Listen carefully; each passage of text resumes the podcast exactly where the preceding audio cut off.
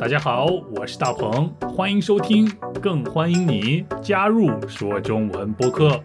Come on！大家好，我是大鹏，欢迎收听说中文播客。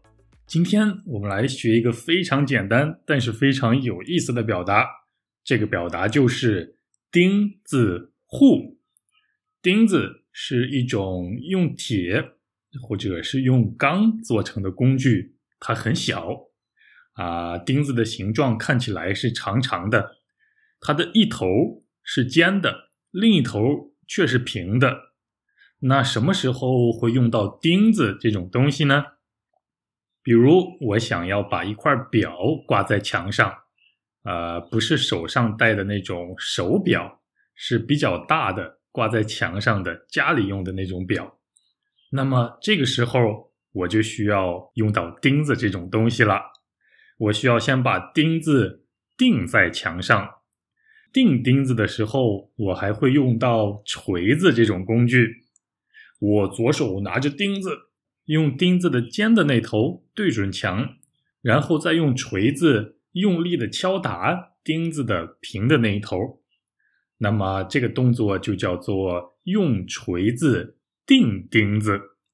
当钉子被钉到墙里以后，我们就可以把表挂在钉子上了。你注意到我说“钉钉子”这个表达了吗？在这里，“钉”和“钉”这两个字都是一样的汉字，不过它们的发音不一样。当这个汉字作为名词的时候，我们要把它读作一声，也就是“钉”，钉子。当这个字作为动词的时候，我们要把它读作四声“钉”。动词“钉”的意思就是把钉子打入到其他什么东西里边。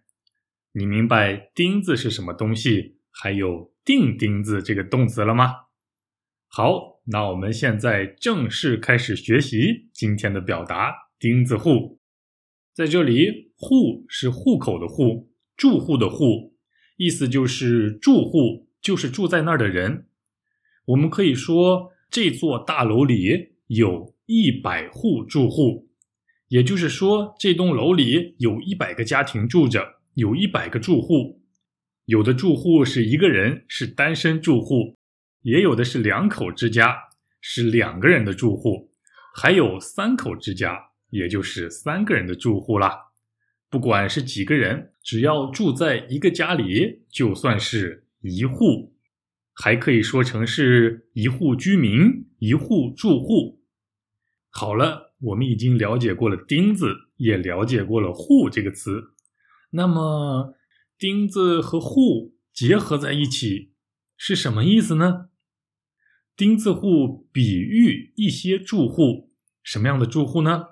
像钉子一样。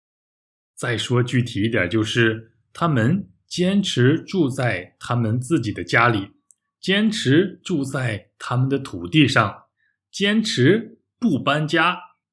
那你可能会想，我住在我家好好的，为什么要搬家呢？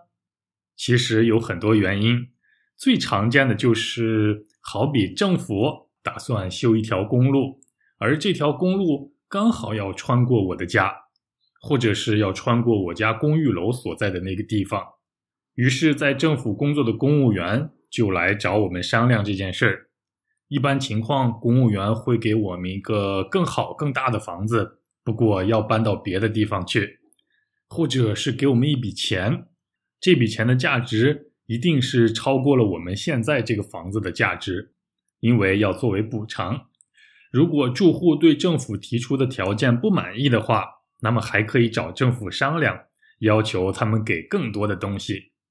通常情况，大多数住户都会和政府达成一个协议，同意政府提出的要求，也会接受政府提出的条件。但是有些住户就是不愿意搬家，不论政府给我多少钱，我就是要住在这里，坚持不搬家，就像一颗被结结实实钉在墙里的钉子一样。不管怎么样，就是拔不下来，就是拿不出来。说到这儿，我想你应该明白什么是钉子户了吧？那快来听今天的对话吧。哎，大鹏大鹏，听说房地产公司要用你家的那块地儿盖一栋公寓楼啊？嗯，没错没错。前两天房地产公司的人来找我们谈过这件事了。那他们会给你多少钱作为补偿呀？我不在乎钱，不论给我多少钱，我就是不搬家。哦，这么说你是要当钉子户啦？没错，我就是一根铁钉，钉在这儿了。哎，大鹏大鹏，听说房地产公司要用你家的那块地儿盖一栋公寓楼啊？嗯，没错没错。前两天房地产公司的人来找我们谈过这件事了。那他们会给你多少钱作为补偿呀？我不在乎钱，不论给我多少钱，我就是不搬家。哦。这么说，你是要当钉子户啦？没错，我就是一根铁钉，钉在这儿了。我们还可以说，我家是钉子户，我成了钉子户。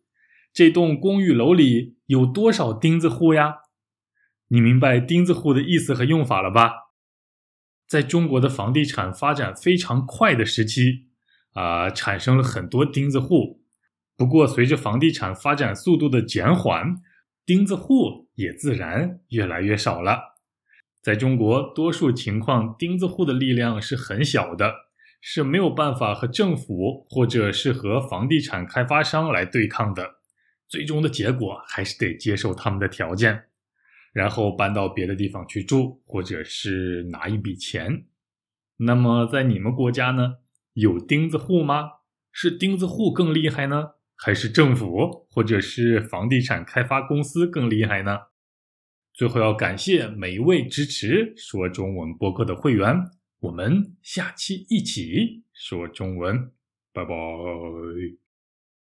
哎，大鹏大鹏，听说房地产公司要用你家的那块地儿盖一栋公寓楼啊？嗯，没错没错，前两天房地产公司的人来找我们谈过这件事了。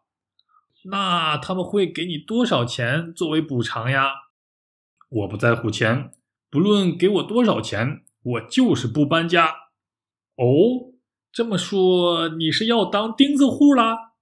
没错，我就是一根铁钉，钉在这儿了。哎，大鹏大鹏，听说房地产公司要用你家的那块地儿盖一栋公寓楼啊？嗯，没错没错。前两天房地产公司的人来找我们谈过这件事了。那他们会给你多少钱作为补偿呀？我不在乎钱，不论给我多少钱，我就是不搬家。哦，这么说你是要当钉子户啦？没错，我就是一根铁钉，钉在这儿了。